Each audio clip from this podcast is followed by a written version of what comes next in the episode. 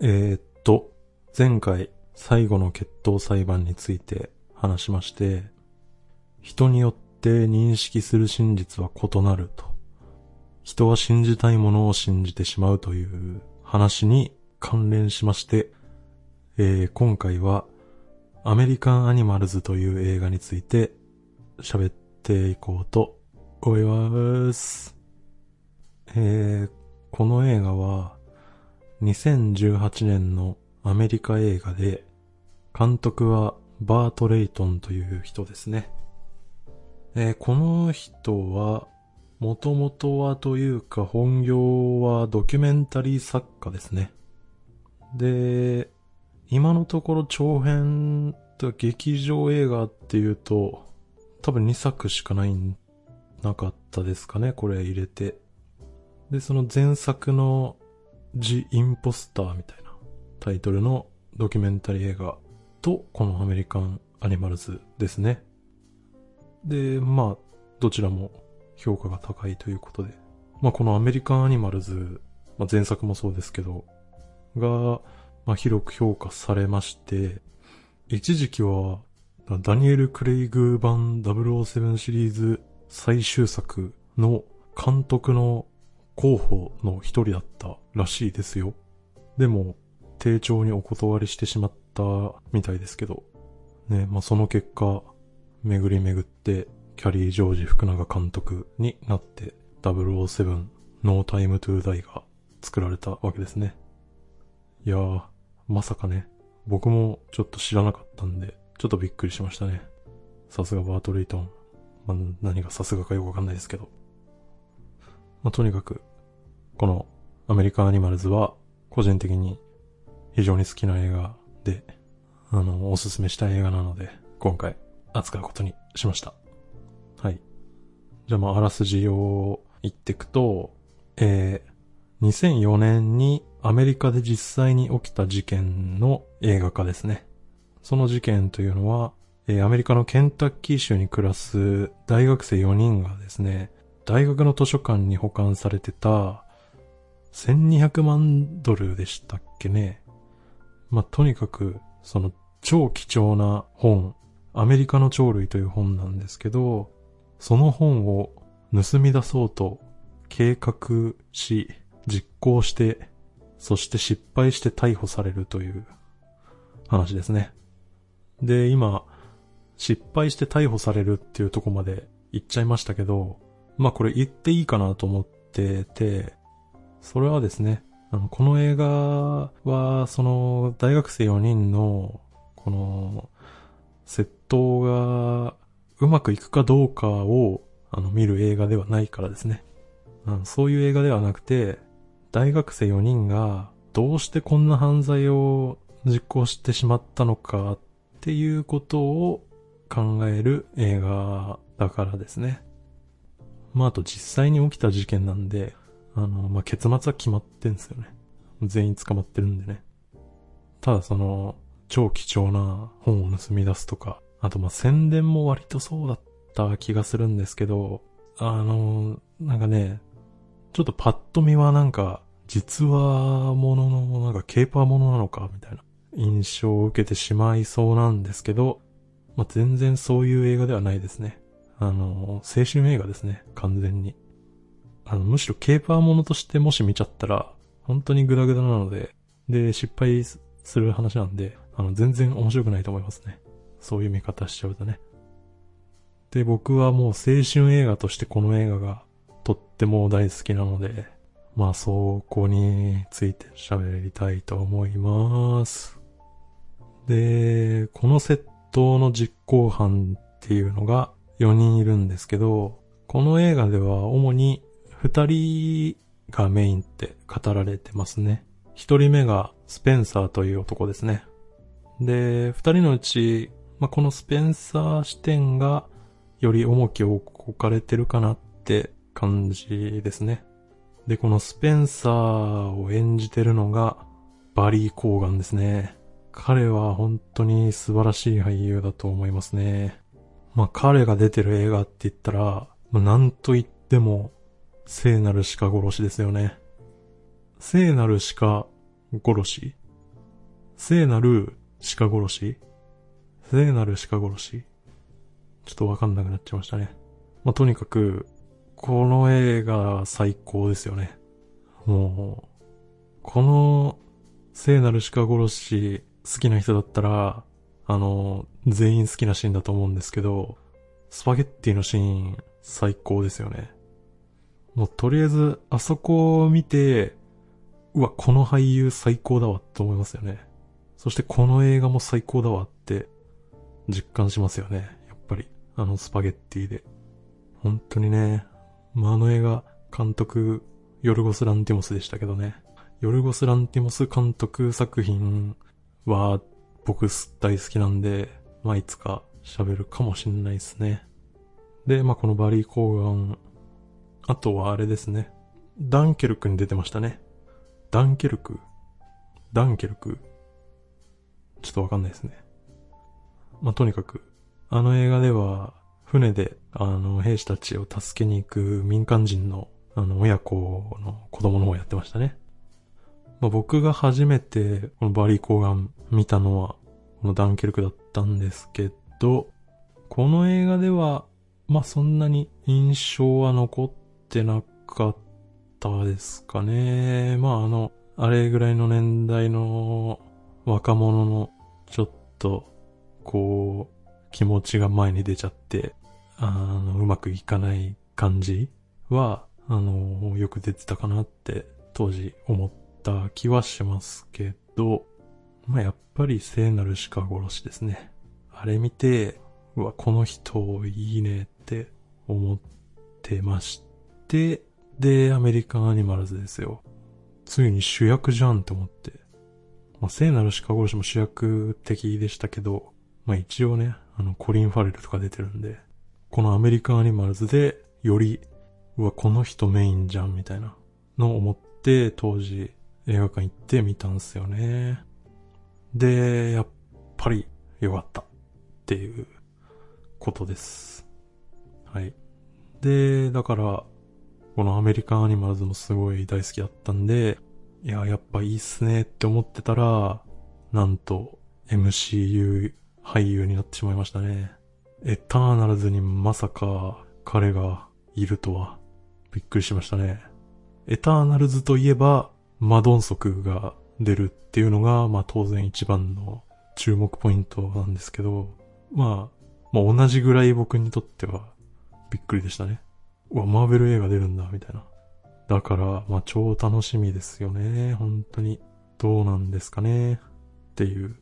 で、まあ話戻すと、まあそのバリー・コーガン演じるのが、スペンサー君ですね。で、もう一人、えー、主役的な人がいて、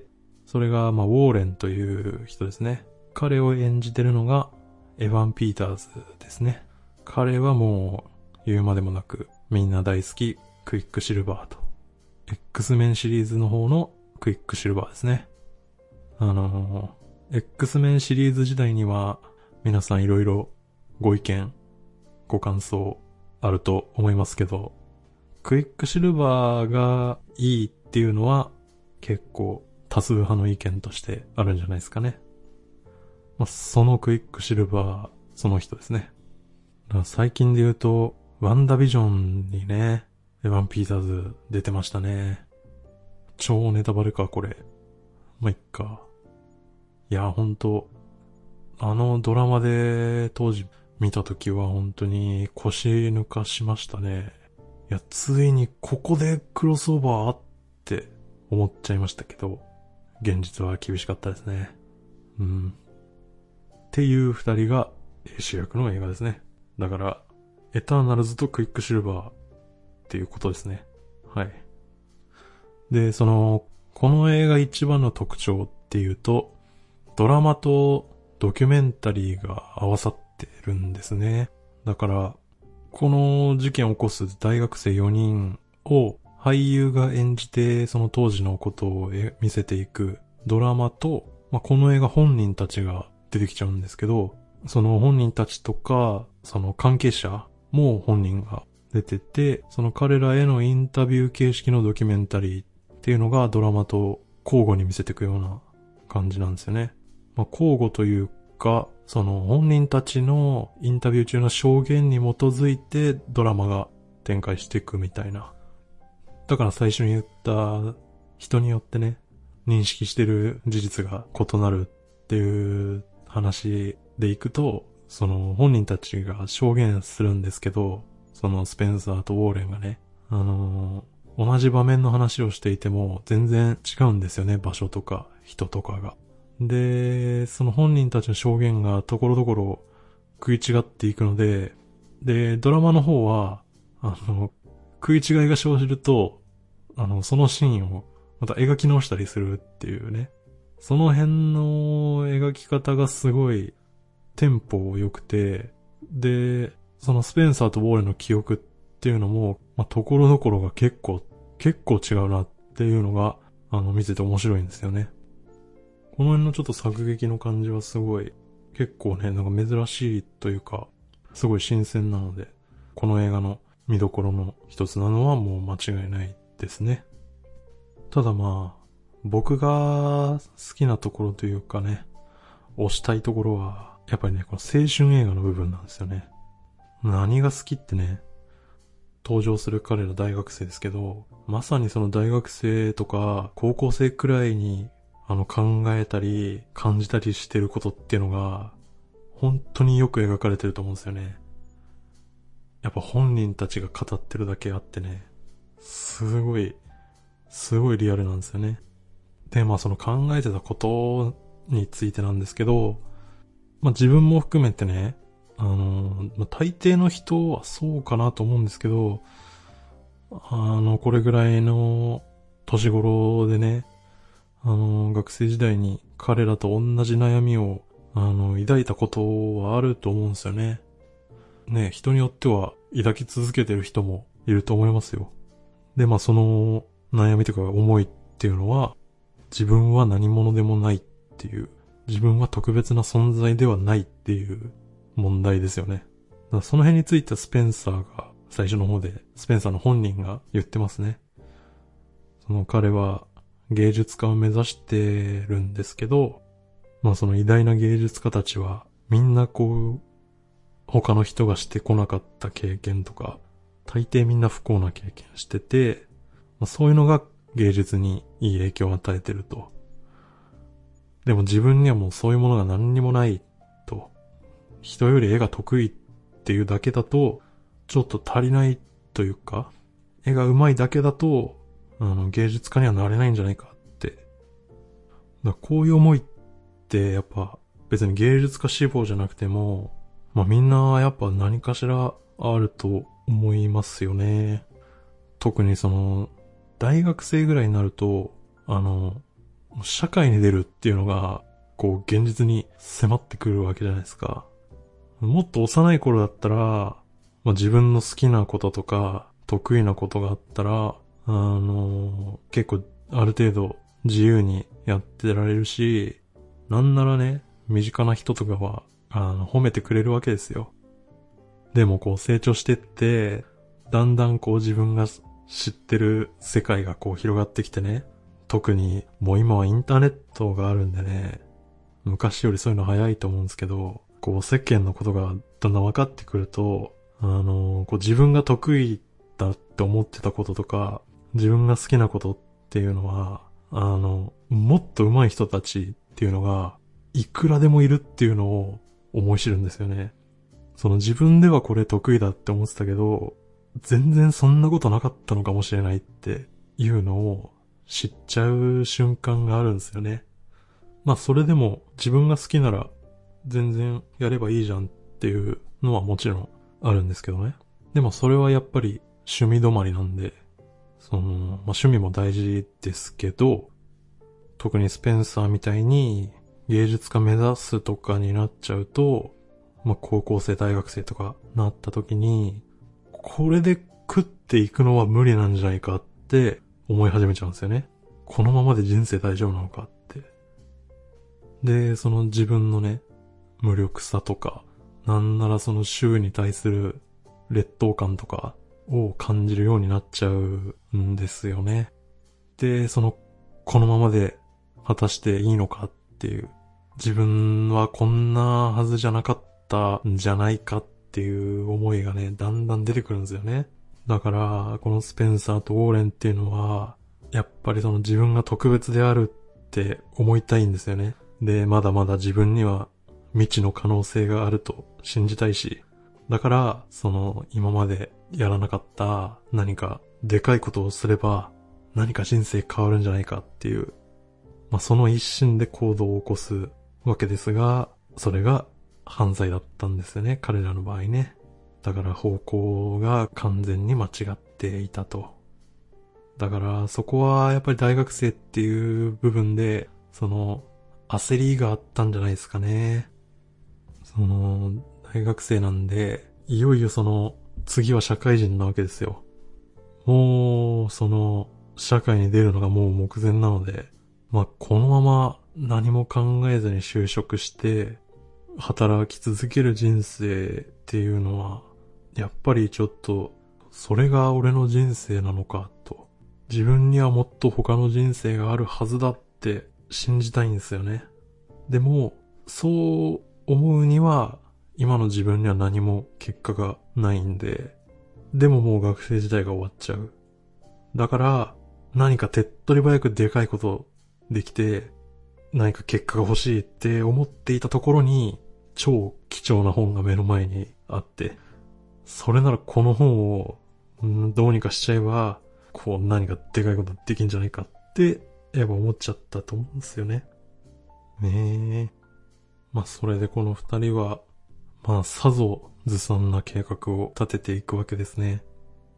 まあそれにしても、レザーボアドックスとかを参考にして犯罪の計画立てるっていうのは、本当にダメですね、彼らはね。そこはちょっとどうしようもないですね。本当に。プリズンブレイクを真に受けて、あの、全身に、あの、設計図のタトゥー入れたって、あの、脱獄なんかできないですからね、絶対。もう、そういうレベルですよね。なんですけど、でもね、この間のこのスペンサーとウォーレンっていうのが、まあ、本当に楽しそうなんですよね。人生を楽しんでるんですよ。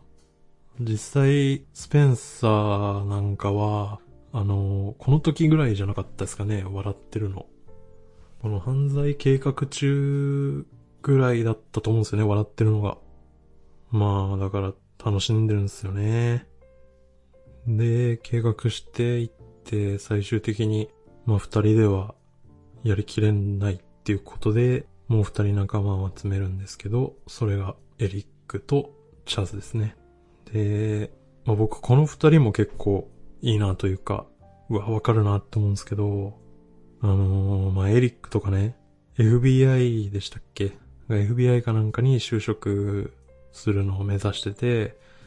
で、結構まあ秀才っていうことで登場してましたね。あの、登場シーンは、なんか大学の授業中でしたけど、こう、話全然聞いてないけど、あの、当てられたら回答答えられちゃうみたいな。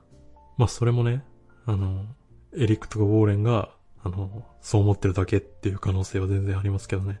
なんですけど、まあ、そのちょっと周囲を舐めてる節がありますよね。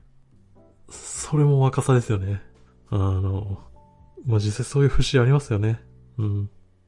で、このエリックが計画に加わるのは、その、ウォーレンと喧嘩してて、ちょっと友情を取り戻したかったって言ってましたね。で、まあもちろんそれもあったと思うんですけど、でもやっぱりね、あの、俺が加わればいけんじゃね感もなんかあったんじゃないのって感じしますね。あの、ちょっと自信過剰っていうか。で、それに関してはチャズもちょっとそういうとこあるかなって感じで、そう子供時代に起業して成功しちゃったみたいな紹介されてましたけど、まあそんな子供時代送ったらね、それ世の中のこと舐めますよね。本当に。で、彼の場合は、まあその、まあ、世の中ちょっと舐めてる感も多分あったし、あとは自分の力で何か成し遂げたいみたいな、いう気持ちがあったように感じますね。もう子供時代から社会的に成長しちゃってますけど、それはまあ結局、親の操り人形だったっていうか、まあだから本当に親の言いなりでやってきて、ここまで来ちゃった的なことだと思うんですよね。だから犯罪にちょっと走っちゃったみたいな。あの、ブレックファストクラブにおけるエミリオ・エステベス的な親が求める子供像に応え続けてきたけど、その結果、あの辛くなっちゃうっていうね。なんかその反動みたいなのもちょっと感じられますね、彼には。っていうことでちょっとキャラクターの話ばっかりしすぎてますね。ちょっと話移りますか。そう。あの、今回俳優たちに演技させるにあたって、そのメインキャストたちには、あの、狼たちの午後を見てもらったって監督が言ってますね。で、狼たちの午後って言うとね、シドニー・ルメット監督、アルパチーノ主演の名作ですよね。で、そう。なるほどなって感じですよね。で、この狼たちの午後っていう映画は、あのー、これも実際に起きた事件の話で、あまりにずさんな計画で銀行強盗を実行しちゃった人たちの話ですね。だから、そう言われてみれば、確かにその、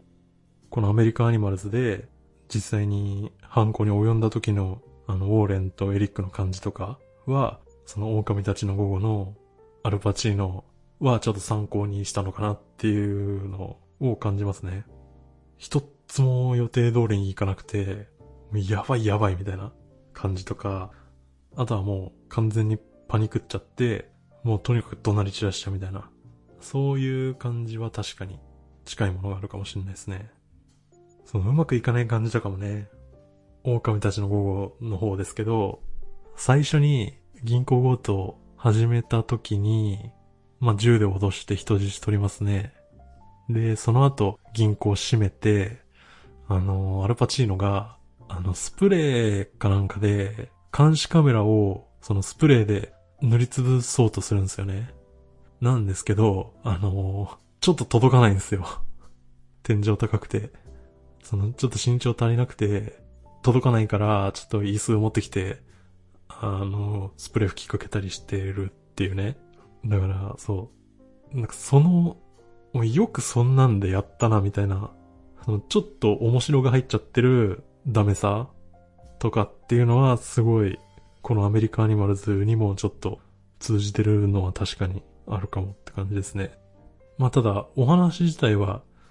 このアメリカアニマルズと狼たちの午後は、あの、だいぶ違うんでね。で、狼たちの午後は、これはこれでもう、超いい映画なんで、あの、本当に、見てないっていう人はね、ぜひ見てほしいんですけど。で、そう、そのまさにその、実際に計画を実行する一連のシーンなんですけど、まあ、この映画の山場ですね。ここの緊張感は結構なかなかすごいですよね。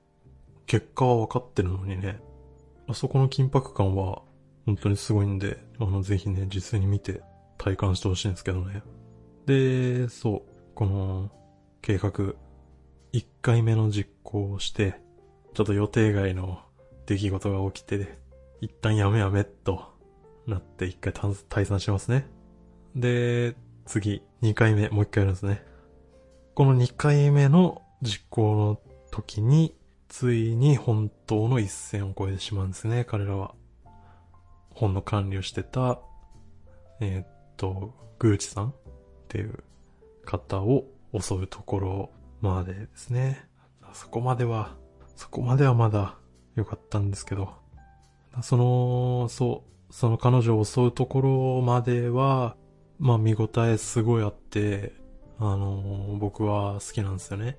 その、一線超えるまでのね。だから、そう、あの時の4人って、まあその計画中なんかは、一つの目的に向かって、こうみんなで自分たちでこう計画立てて進んでいくっていう楽しさがまあ中心だったと思うんですけど、この図書館入ってからっていうのは、まあ映画見ててもそうですけど、その本人たちもね、超絶緊張してるんですけど、こっちに伝わってくるぐらいなんですけど、なんていうんですかね、そこにこう、生を感じるというか、あの、こう、今まさに、自分が、こう人生の主人公になってるっていうのを、あの時すごい実感できてると思うんですよね。想像なんですけどね。この図書館で、まさにこう実行してるわけですよね、計画を。だから、まさに今、この瞬間、こう自分たちの力が試されてるんですよ。こう、世界に対して自分の存在を証明できるかどうかの瀬戸際に、今まさに自分がいると。だから、そのスペンサーが言ってた表現で言うと、その、向こう岸にたどり着く瞬間ですよね。いよいよこっから新たな景色が見れるぞと。っていうところで、グーチさんのところなんですよね。ついに、そこには越えてはいけない一線があって、そのラインを越えてしまって、実際に被害者っていうのが出てしまうんですよね。だから、こう自分たちの意思で選択してきて、起こした行動で、ついに、の結果っていうのが目の前に、ついに現れるんですよね。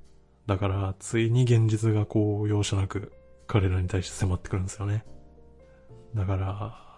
そう、この、襲われるところでね、もうグーチさんが失禁してしまってるんですよね。で、それを画面いっぱいに映せるじゃないですか。だから、そう、それが自分たちがやってしまった行動の結果なんですよね。100%自分たちのせいで他人をここまで傷つけてしまったっていうことを、まあ一気に思い知るんですよね。このあたりで、あの本人たちの映像も差し込まれますけど、もうみんな何も言えないですよね、それはね。特に、ウォーレンなんかは、あの、最初そのインタビューの出てくるときに、超ダサいタトゥーを、あの、陽気に見せびらかすじゃないですか。あの時と比べると、その落差ですごい、こっちにもその、ね、ショックのデカさが、ちょっと伝わってきますよね。で、まああと、映画でこの描写をするっていうことに最終的に OK 出した、その、グーチさん本人っていうのも、まあ本当に勇気のある人だと思いますよね。それはね、最後インタビューにも本人出てますしね。だからもうこっからはもう一気に悲惨ですよね。もうみんなパニックになって、本当に一個もうまくいかないですね。で、結局そのアメリカの鳥類っていう本も置いてっちゃいますね。あとは他にアメリカの鳥類以外にもいくつか本は盗んでいて、それを売ろうとするんですけど、まあうまくいくわけもなく、その後はみんな罪悪感とかね、まあ後悔に苛まれて、みんな精神崩壊寸前まで行ってますよね。で、まあ、当然というか、あっという間に特定されて、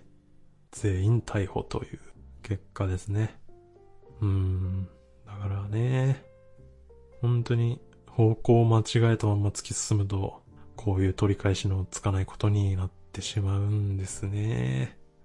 うーん。そう。あとはね、最後の方にね、あの、ちょっとその、ひねりというか、あの、どんでん返し的な使われ方してましたけど、ウォーレンオランダに行ってない説ですよね。これはね、本当にそうなんじゃないかって思いますよね。だって、ね、こんなにずさんな計画で犯罪やっちゃうようなやつが、あの、盗品を裁く、あの、マジモンの裏社会の人たちと、あの、まともに渡り合えると思えないですからね。で、その描くドラマのパートでずるいのが、そのバイヤー側の人間として出てくるのが、うどき屋じゃないですか。あの、もうその時点でね、もう、それウォーレンには無理だろうって、こっちは思っちゃいますよね。もうね、最近だと、あの、バクラウって映画ではもう村一個潰そうとしましたからね。うどき屋。だからね、そのスペンサーが言ってたように、あの、そもそもね、あの、アメリカの鳥類を売って大金持ちになろうとかは、あんま本気で考えてなくて、本当にとにかく何か、何かやりたかったっていうことだけだったっていうのがね、辛いですね。まあ、ただ、やっぱり僕はですね、この映画見て、彼らをバカだとか、ホだとか言って、切り捨てる気にはなれないんですよね。まあ、突き進んでっちゃった方向が完全に間違いだったんで、その、まあ、彼らを全面肯定するなんてことは当然できないんですけど、でも、こう自分たちの力で何かを成し遂げようと挑戦したっていう部分は同意できる。同意っていうか、その心意気の部分は、そこだけはちょっと認めてあげたいですよね。まあ認めてあげたいっていうか、まあ自分がそうだし、あの、こういう人がむしろ多数派だと思うんですけど、その、まあ自分は彼らと違ってね、犯罪行為には及んでないですけど、じゃあ彼らみたいに、なんかこう自分の意志で何か行動を起こして、こう人がやらないこととか、何か新しいことに挑戦しようとしたかって言われると、あの、してないんですよ。だから、言っちゃえばね、あの、やるかやらないかの二択で、やるを選んだ人たちでしょ。だから、もはやロッキーなんですよね。って言うと、あの、怒られそうですけど、あの、まあ、ロッキーはね、あの、やるを選択して、チャンスをつかめた人ですね。ロッキーを作ったスタローもね。で、僕みたいな人間はですよ、あの、やらないばかりを選んできてしまってる人生なんですよ、それは。こう、親が敷いたレールに乗っかったまんま大人になってしまい、まあその乗っかってったおかげで、まあまあそれなりに暮らせてるわけですけど、ただまあ、それで本当に人生良かったのだろうかって思うことはまあありますよね。ぶっちゃけね。だから、このスペンサーとかウォーレンみたいな人がもし、ほんと身近にいて、こう、エリックとチャズみたいに、その、乗せられちゃったらね、自分も正直わかんないですよね、それはね。ねえもしかしたら自分もメンバーに加わっちゃってるかもしんないですよ。はっきり言って。だから、あんまりね、彼らを一言とは思えないんですよね。そう、その、大失敗しちゃってる彼らを見て、まあ、一言とは思えず、この映画を好きになっちゃうんですよね。うん。っていうとこっすね。あと何でしょう。あの、一番最初のショットが、あの、景色が上下逆さまのショットとかね。あとなんか、左右が逆になってるショットとかもあるんですよね。あれちょっとよくわかんないですけど、あれはなんか、ダーレン・アノロフスキーのパイとか、レクエム・フォードリームを意識してるらしいですよ。うん。まあ、言われるとね、ふーんって感じですけど、うん。まあ言われないとちょっとあんまピンとこないですね。うん。っていうことで、その、青春映画として、とってもいい作品だと思うし、あとはその、ドラマとドキュメンタリーを融合して語ってくっていう作りもすごく面白いんで、まああの、もし見たことない人いたら、ぜひ見てみてほしいですね。確かアマプラでもネットフリックスでもユーネクストでも、あの、見放題で配信してたと思うんで、すぐ見れると思います。とってもいい映画と思います。っていうことで、こんなとこですかね。じゃあ、また次回ということで、さよなら。